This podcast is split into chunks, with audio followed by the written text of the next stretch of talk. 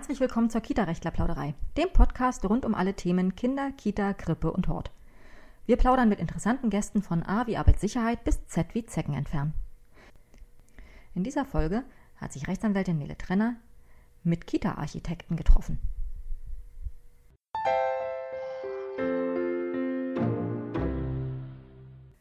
Herzlich willkommen zu einer neuen Folge der Kita-Rechtler-Plauderei. Heute sitze ich in einem Architekturbüro, nämlich bei Baukind in Berlin. Und äh, mein heutiger Gesprächspartner oder meine Gesprächspartnerin ist ähm, die Geschäftsführerin und äh, mhm. also die, die alle Fäden hier in der Hand hat, Frau Beppler. Hallo. Hallo. Hallo. Ähm, ich freue mich total, dass ich hier bin. Ich habe mir natürlich vorher die Webseite angeguckt und äh, bin begeistert, weil äh, das sieht, das sieht so aus, als wollte man da unbedingt drin spielen und äh, Sachen erkunden und so weiter. Wie seid ihr auf die Idee gekommen? Ja, schön. Vielen Dank für das Feedback. Ähm, dafür brennen und leben wir tatsächlich auch, dass die Räume so aussehen. Äh, das macht unsere Arbeit aus. Wir haben vor ungefähr acht Jahren angefangen. Ähm, es ist entstanden durch den Kindergarten unserer eigenen Kinder, der sich erweitern wollte. Mhm. Die wussten, dass wir Architekten sind oder Produktdesigner. Meine ehemalige Partnerin ist Produktdesignerin gewesen und haben uns gebeten, ähm, mitzuhelfen, die Zweigstelle zu eröffnen. Wir haben das dann übernommen und im Laufe des Projekts gemerkt, äh, dass das ein echtes Spezialgebiet ist, ein wirkliches Spezialthema, was auch ganz, ganz komplex ist, mit vielen Anforderungen einhergeht von Gesundheitsamt, Veterinäramt, äh, Senat, äh, Da werden wir bestimmt gleich noch ganz intensiv genau, drauf eingehen. Genau. genau. genau. Mhm. Und äh, wir haben gemerkt, als wir fertig waren, man, da müsste man eigentlich was mitmachen, ja, dass man das mehrmals macht. Wenn wir uns jetzt einmal so durchgekämpft haben. Ja, genau. Jetzt äh, ist schön, das auch anzuwenden, das Gewissen. Ne? Mhm. Ja, und das hat sich dann so ergeben und dann kam äh, Mund-zu-Mund-Propaganda, kamen gleich ein, zwei neue Aufträge hinzu für Kindergärten. Dann haben wir zu dem Zeitpunkt auch den Kreativpiloten-Wettbewerb gewonnen, den die Bundesregierung jedes Jahr ausschreibt, wo sie 32 Unternehmen aus der Kreativbranche ähm, prämiert und mit einem Jahr Coaching beschenkt. Mhm. Äh, das haben wir damals gewonnen und das hat uns sehr weitergeholfen. Businessplan äh, Berlin-Brandenburg haben wir gewonnen, mit 10.000 Euro dotiert. Diese beiden Wettbewerbe haben uns sehr geholfen, unsere Idee äh, wirklich aufs Papier zu bringen, mhm. noch mehr abzuschleifen und ähm, ja, auf diese Spe äh, Spezialisierung Architektur für Kinder zu setzen. Okay. Das heißt, mhm. vorher äh, war, das, war das Ganze noch ein normales in Anführungsstrichen ein Architekturbüro, was sich nee, um alles gab es uns tatsächlich noch gar ah, nicht. Okay. Wir haben unabhängig voneinander gearbeitet und ähm, ich war, habe fast zehn Jahre angestellt gearbeitet als Architektin, habe aber nebenbei immer eigene Projekte auch gemacht. Also kannte die Selbstständigkeit auch schon seit einigen Jahren, mhm. konnte nur nicht auf ganz eigenen Beinen damit stehen. Und mhm. äh, durch dieses erste Projekt und zweite und dritte hatte ich dann praktisch den Mut zu sagen, äh, ich verlasse mich jetzt ganz auf die Selbstständigkeit. Und so war Baukind geboren. Genau. Okay. Mhm. Ähm, Sie haben es gerade schon erwähnt, es gibt natürlich äh, tausende Vorschriften, die man gerade äh, so im, im Bereich äh, Kita und so weiter beachten muss. Wahrscheinlich viel, viel schwieriger, ich möchte nicht schlimmer sagen, viel schwieriger äh, als äh, bei jedem normalen Eigenheim, ähm, weil natürlich enorm viel dran hängt. Das heißt, genau. Äh, da geht es um die Sicherheit, da geht es mhm. um Genau, die Kinder sind das höchste Gut, sag ich mal, mhm. und da in jeglicher Hinsicht äh, lauern ja Gefahren oder aus ganz vielen Richtungen. Mhm. Und genau, die muss man ja alle im Auge behalten. Nämlich, was sind da für oder was, genau, was, was, was hat euch überrascht, was, was man so beachten muss? Ja, also es gibt natürlich von den absurdesten Dingen, dass das Veterinäramt schaut, wie tief die Fugen äh, in der Küche sind, ja, wo man erstmal. Wobei ihr damit nicht viel zu tun habt, oder mit den Fugen? Ja, doch, doch klar. Wir okay. sind ja praktisch die Planer und müssen ja, aufschreiben okay. und dafür sorgen, dass der Fliesenleger das dann so legt, okay. dass die Fuge die richtige mhm. Tiefe hat, mhm. sozusagen, mhm. und Rutschhemmung. Mhm. Ne? Dann gibt es Sachen, die sind offensichtlicher, äh, dass sie wichtig sind. Wie hoch darf ein Podest sein, damit ein Kind nicht abstürzt? Wie weit müssen Geländerstäbe ähm, voneinander entfernt sein, damit es keine Kopfwandstelle Kopf da, mhm. darstellt, äh, solche Dinge. Ne? Wie weit müssen Matratzen voneinander aufbewahrt werden, damit sie keine Keime transportieren, Handtücher voneinander aufgehängt werden. Also es gibt für alles, was man sich irgendwie vorstellen kann, gibt es eine Vorschrift. Und die kommt aber aus ganz verschiedenen Kanälen. Mhm. Einerseits der Unfallkasse, andererseits dem Veterinäramt, andererseits dem Gesundheitsamt, die nach Licht und Luft schauen, haben wir die 300 Lux in den Räumen. Ja, also jeder schaut nach anderen Parametern. Mhm. Ähm, was oft ein Problem ist, dass die Sachbearbeiter nicht nur bei ihrem äh, Themengebiet hängen bleiben, sondern sich auch dann äh, da wird der Gesundheits, äh, Gesundheitsamtmitarbeiter wird auf einmal zum Brandschutzspezialisten und so weiter. Ne? Ja, also das, ist, das kennen wir auch manchmal, ja, dass dann irgendwie plötzlich die Kompetenzen äh, viel, viel weiter und viel, viel größer werden. werden. Mhm. Genau. Ja, hier in Berlin ist es zusätzlich nochmal schwierig. Ähm, weil wir mit den unterschiedlichen Bezirken auch leicht unterschiedliche Voraussetzungen haben und Anforderungen. Es gibt ja keine Kita-Baurichtlinie, mhm. im Gegensatz zur Schul, zum Schulbau zum Beispiel, da gibt es die Schulbaurichtlinie. Von daher entleihen sich ähm, die Sachbearbeiter dann vielen anderen Vorschriften. Zum Beispiel wird in der Küche oft nach der Gaststättenverordnung geschaut, weil mhm. es eben keine Kita-Baurichtlinie gibt. Mhm. Was aber in unseren Augen völlig unangemessen ist für eine Kita mit 25 Kindern. Mhm. Wenn da der, äh, der Sachbearbeiter fordert, wir sollen in Schwarz- und Weißbereich trennen, wie man es in einem Großrestaurant mhm. kennt, mhm. dann sage ich einfach nur, das ist ist nicht richtig, völlig unverhältnismäßig. Aber das heißt, dann gibt es da auch äh, richtig Streitereien oder? Äh ja, schon. Man muss sich um viele, viele Punkte muss man, äh, muss man kämpfen.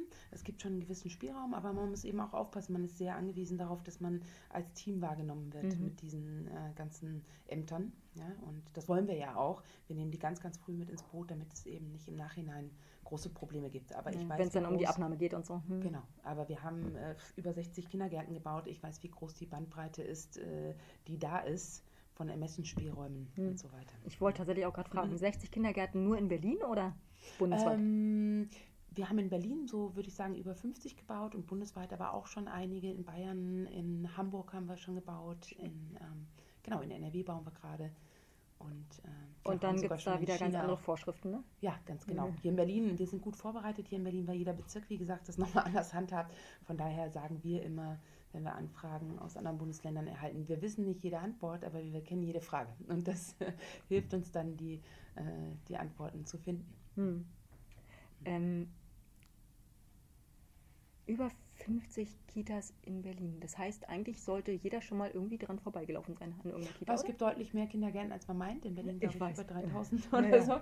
Ähm, also, ne? Gut, aber wenn jeder, aber doch, ist, ähm, ja, ja, doch in dem Bereich, wenn man jetzt aus dem Bereich Kita kommt, wir werden auch viel veröffentlicht, sowohl in Kita-Fachmagazinen, ähm, ähm, als auch in so Designmagazinen und so. Und wenn man in dieser Branche arbeitet und unterwegs ist, kennen uns durchaus viele. Das hm. stimmt.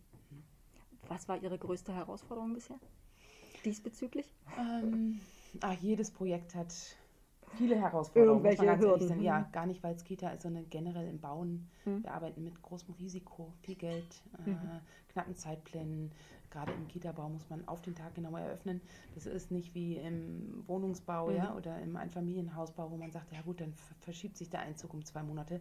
Da hängt dann in Anführungszeichen nur eine Familie dran. Mhm. Bei unseren Kindergärten hängen dann äh, oft 100 Kinder, deren Familien, äh, 20 eingestellte Erzieher und so weiter mhm. daran. Ne? Und wir stehen unter einer Menge Druck. Ähm, und die Baukonjunktur gerade ist auch wahnsinnig schwer. Schon seit zwei Jahren ist es sehr schwierig, Firmen zu finden. Mhm. Alle sind 20 Prozent teurer eigentlich. Und ähm, ja, wir sind natürlich immer als Mittelsmann zwischen allen mhm. beteiligten Parteien sind wir auch der Malmstein. Ja, der, der Puffer, ja. Ja, ganz genau. Mhm. Ne?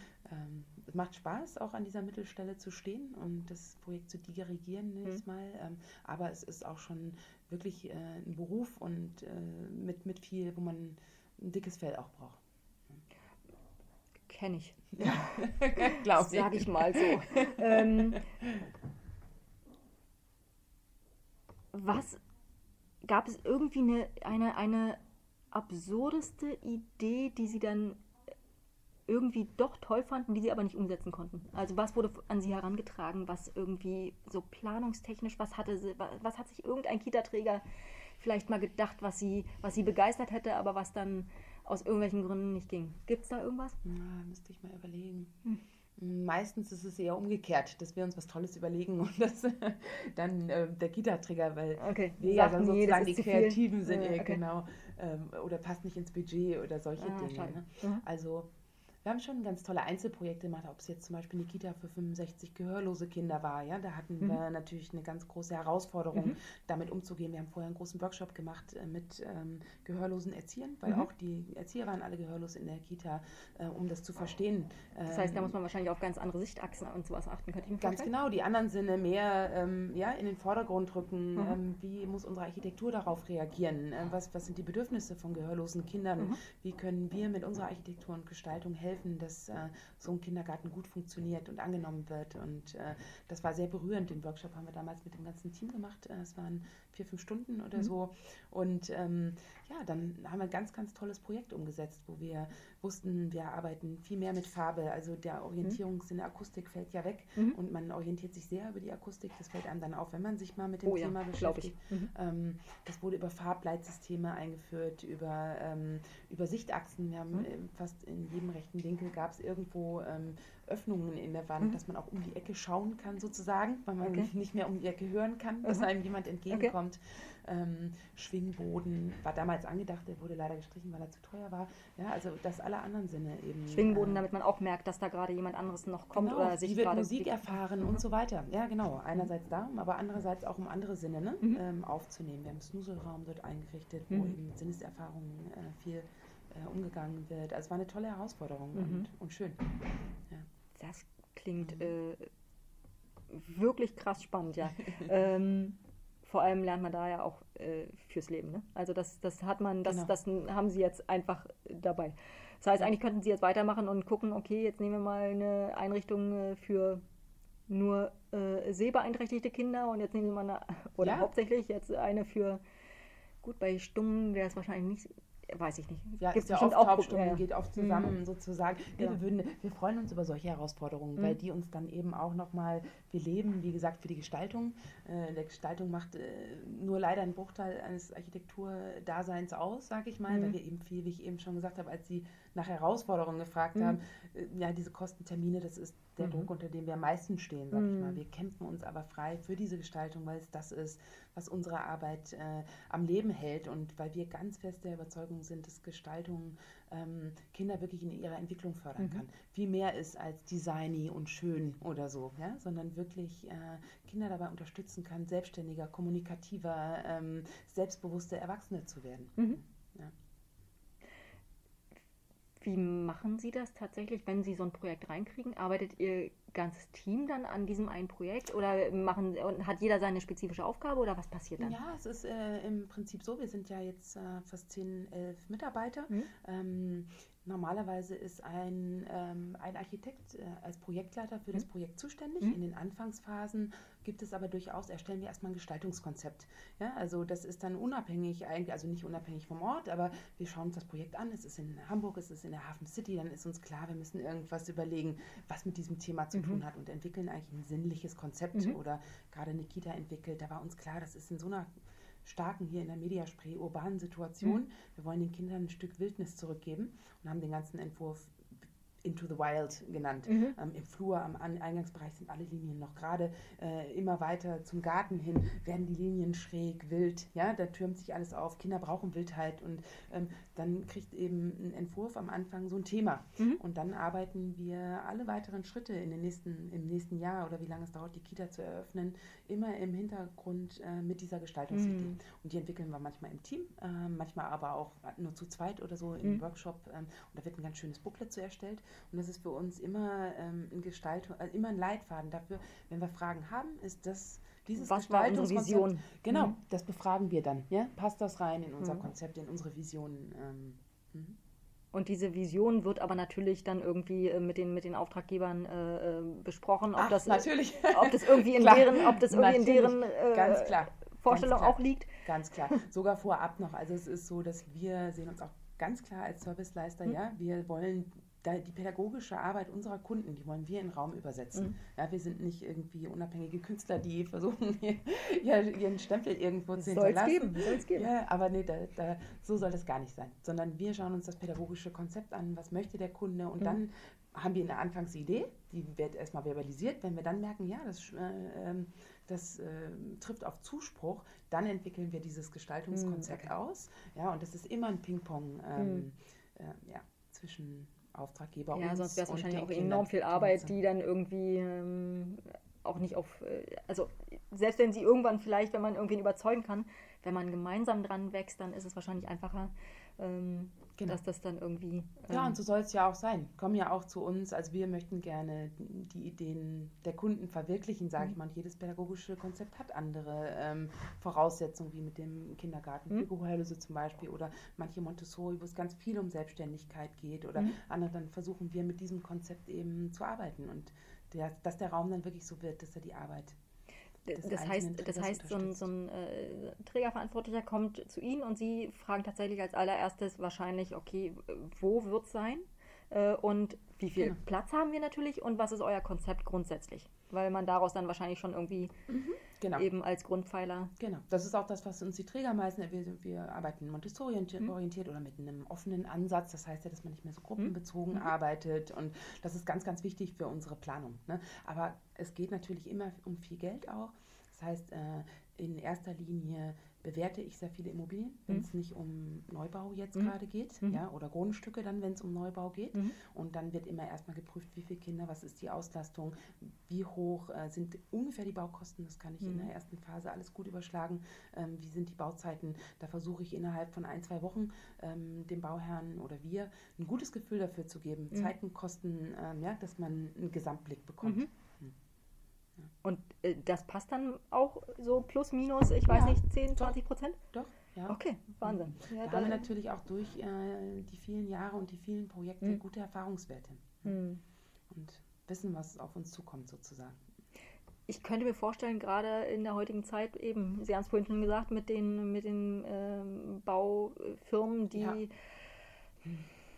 ich weiß gerade nicht, wie ich es genau ausdrücken soll, aber naja, die Nachfrage ist größer als das Angebot. Genau. Nee, doch. Ja, ja so genau, so rum, ja, genau. genau. Mhm. Äh, insofern können die natürlich äh, ziemlich gut an der Preisschraube drehen.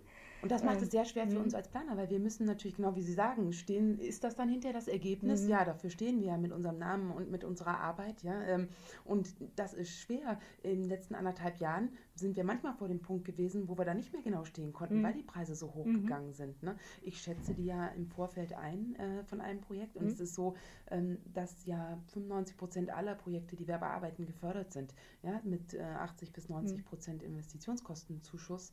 Ähm, das heißt, bei einer großen Kita, die bei uns durchaus schon mal drei, vier Millionen Euro kosten können, ist das richtig viel Geld. Mhm. Ähm, und der Senat selber, der das prüft in einem sehr langwierigen ähm, Prozess, sage ich mhm. mal, von vielen, vielen Monaten, der streicht uns oft runter auf Werte, die vom Baukosteninformationszentrum kommen oder irgendwas, dem, das dem auch nicht mehr gerecht wird. Mhm. Ja? Also wo man dann auch nicht sieht, dass die Preise sind jetzt gerade 15, 20 Prozent teurer geworden im letzten Ist Jahr. ja bei den Mietkosten genau das Gleiche. Genau, also die explodieren gerade, wenn man genau. weiß, wie vor drei Jahren in Berlin habe ich Gewerbemieten für 5, 6 Euro äh, vermittelt an unsere Kunden. Mhm. Inzwischen ist es so, dass die 10 bis 12 kosten. Mhm.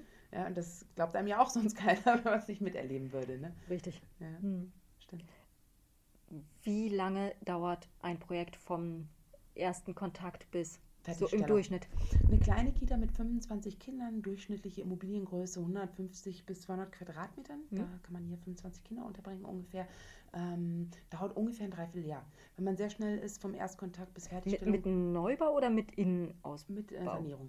Ausbau. Okay. Okay. Ja? Mhm. Aber auch dafür braucht man einen Bauantrag. Und ja, ja, der wird hier mindestens vier Monate bearbeitet. Mhm. Ähm, aber man schafft es auch schon mal in einem halben Jahr. Mhm. Eher ist es ein Dreiviertel, manchmal sogar ein Jahr, je nachdem, wie lange die Behörden beschäftigt mhm. sind. Ein Neubau, ähm, 70 bis 100 Kinder, muss man schon vom Erstkontakt bis Fertigstellung mit circa zwei Jahren rechnen.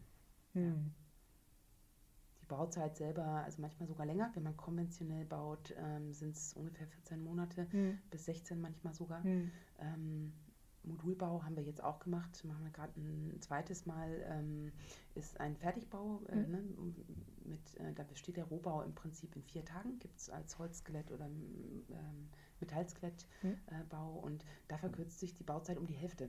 Das macht natürlich ein ries was Riesiges aus. Ne? Wenn man von zwei Jahren mhm. Projektzeit redet, wovon äh, 60 Prozent Bauzeit sind, dann sieht man, dass man die Projektzeit extrem verkürzen kann durch so eine Bauweise. Die Frage ist, ob man mit so einer Modulbauweise äh, trotzdem noch die Flexibilität haben kann, um Hat dann man. irgendwie. Wir haben, also das kann ich jetzt so sagen, weil wir ähm, das ja jetzt gemacht haben, mhm.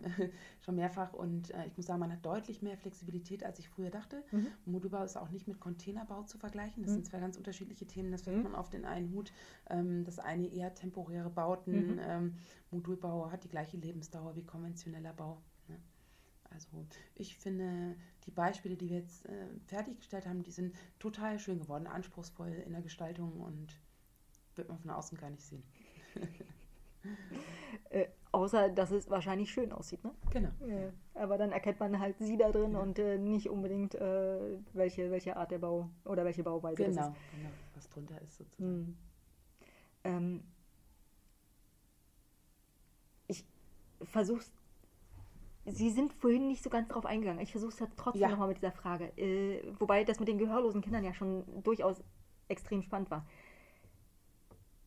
Irgendwie stelle ich mir vor, dass man manchmal vor Herausforderungen steht, die man, an denen man meint, dass man sie eigentlich gerne lösen möchte, weil das so, weil das tatsächlich ein gutes Ergebnis sein könnte.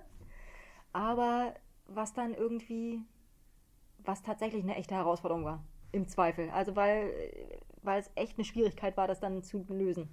Mhm oder nicht unbedingt Herausforderung, aber wie ist es mit, äh, ähm, keine Ahnung, gibt es irgendwie die, äh, machen Sie, machen Sie auch mit dem, mit dem Team was zusammen oder sind Sie nur mit dem Träger in, in Kontakt? Was, was passiert da, wenn die, wenn die Kita entwickelt wird? Ja, also für uns natürlich eigentlich total wichtig, ähm, mit den Kindern zusammen daran zu arbeiten. Das wäre, sagen wir mal, die, die Traumvorstellung. Ganz mhm. oft gibt es die Kinder ja noch gar nicht, weil es mhm. eine Neueinrichtung mhm. ist. Da haben wir die Möglichkeit nicht. Aber manchmal eben schon. Dann versuchen wir sie einzubauen und mhm. auch die Erzieher, zum Beispiel in Hamburg in der Kita, die wir gebaut haben. Da ähm, haben wir mit einer Mosaikkünstlerin zusammengearbeitet und haben allen Erziehern gesagt, sie sollen kleine äh, Fliesenstücke oder Fundstücke aus ihrem Urlaub, ob es Muscheln sind, irgendwas mitbringen.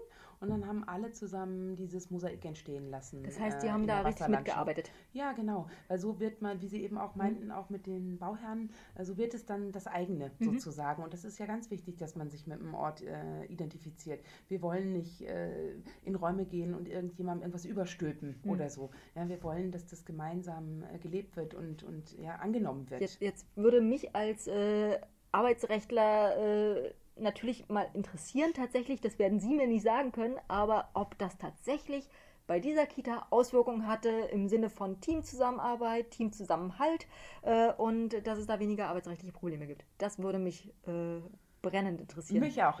da werde ich sofort morgen mal anrufen. Super. Und, dann, ist, genau, und dann geben Sie mir nochmal eine ja, Rückmeldung ja, dazu. Mache ich, mache ich, weil das ist natürlich das, was immer so ein bisschen zu kurz kommt, dass man wirklich nach ein paar Monaten nochmal fragt, nach einem halben Jahr, wie wird das und das Spielpodest mhm. angenommen? Mhm. Lieben die Kinder die Hochebene? Was mögen sie besonders gerne? Mhm. Was, was äh, fühlt die Erzieher mit Stolz oder mögen sie besonders, was funktioniert nicht?